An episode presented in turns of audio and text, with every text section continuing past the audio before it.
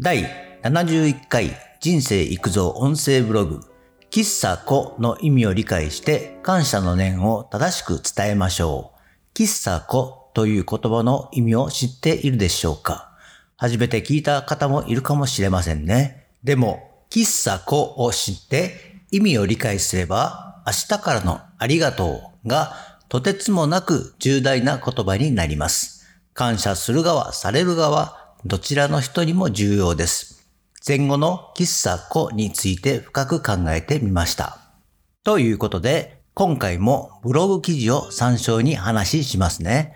喫茶子という前後です。誰にでも分け隔てなく等しく接する、そのような意味です。後ほど喫茶子については説明しますね。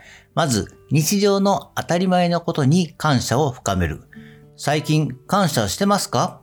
と言うと何にとなるわけですが、感謝という言葉が当たり前になりすぎて、普通に口癖のように使っているだけで、心から使っている言葉かどうかが問題である。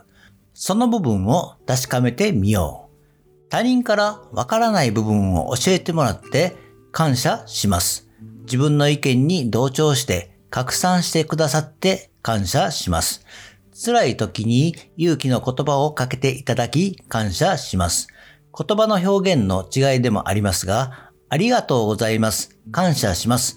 このセットは切り離したくないです。心から助かった、救われる、嬉しい、涙が出る思い、感謝、感謝の気持ちがあってこそ、ありがとうが出てくるはずです。普段の会話の何気ない出来事で何も言わないよりありがとうは言った方がいいのですが、そこには儀礼的でしかなく気持ちがこもっていないことも多々あります。だからこそ感謝してありがとうを大切に考えるべきですね。こんなことを言っているとめんどくさいと言われるかもしれませんが、今一度この言葉の意味を自分なりに考えてみてはどうでしょうか。朝起きて顔を洗い朝食を食べ、会社に行きお昼を迎え昼食、3時頃休憩でコーヒー、仕事が終わり帰宅して夕食、リラックスタイムで少しアルコール。さて、何度飲食をしたでしょう？そして何度ありがとうを言ったでしょう？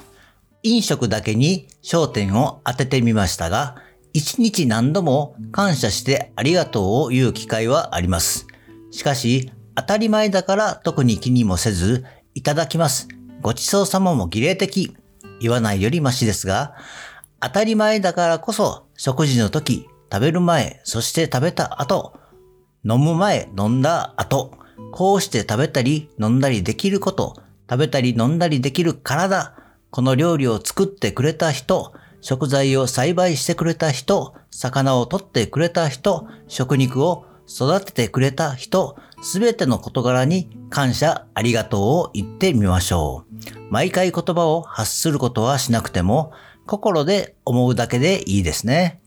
お金を払って食べているし、お金を払って材料を買っているし、料理は自炊である場合も自分自身に感謝ですね。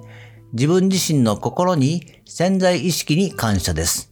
怪我や病気は普段の習慣でも予防はできますが、いくら予防していても病気になったり怪我をしたりします。病気や怪我をしないのは潜在意識が導いてくれているのです。それを単に運がいいだけ悪いだけで済ませては今後ラッキーなことも不幸と感じます。逆に不幸なこともラッキーに感じることができて不幸中の幸いと思えることもあります。それには普段の感謝とありがとうを言い続ける。そうすれば潜在意識が先進で良い状態になります。自然と心から真の感謝、そしてありがとうが出てきます。その時初めて感謝の念が伝わるのです。感謝を深めたら次は極めましょう。感謝の言葉も意味ももう少し深めていきます。その時々の感謝に意味があり、そして上辺だけでない心からの感謝。そこには愛情もあり、真の自分が出ます。そうすれば感謝ありがとうが相手に伝わる。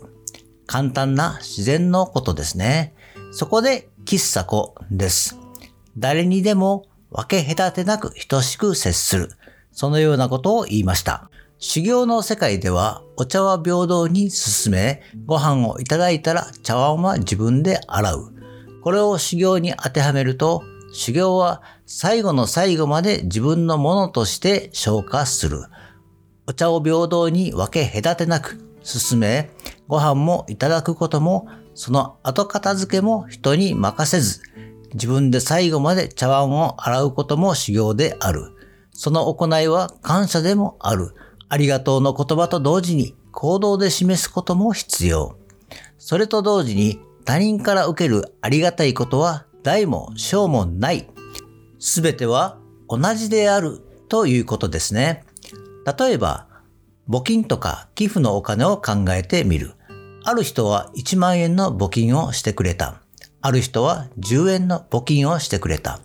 これは金額の違いはあっても中身は同じ。もしくは10円の募金の方が意味があるかもしれない。1万円でも100万円でもお金がある人にとってはビビたる金額かもしれない。それを募金とか寄付してくれたことはありがたいことで、その気持ちに感謝である。小さな子供が自分のお小遣いから貴重な10円募金。それは100万円以上の価値があるかもしれない。大きな大きな感謝である。ただ、どちらの人も募金や寄付をしてくれた。そのことについては同じ感謝でありがとうである。そのことに区別はない。お金持ちも小さな子供も平等である。どちらが上とか下とかもない。大人と子供も関係ない。したがって、同じだけの感謝とありがとうを心から相手に伝えることが重要である。その平等の感謝とありがとうこそが自分の潜在意識に重要なことである。最後にまとめ。いかなる時でも同じように平等に接することは潜在意識が美しく綺麗に磨かれていく。そしてその器はだんだん大きくなるのである。今日はここまで。バイバイ。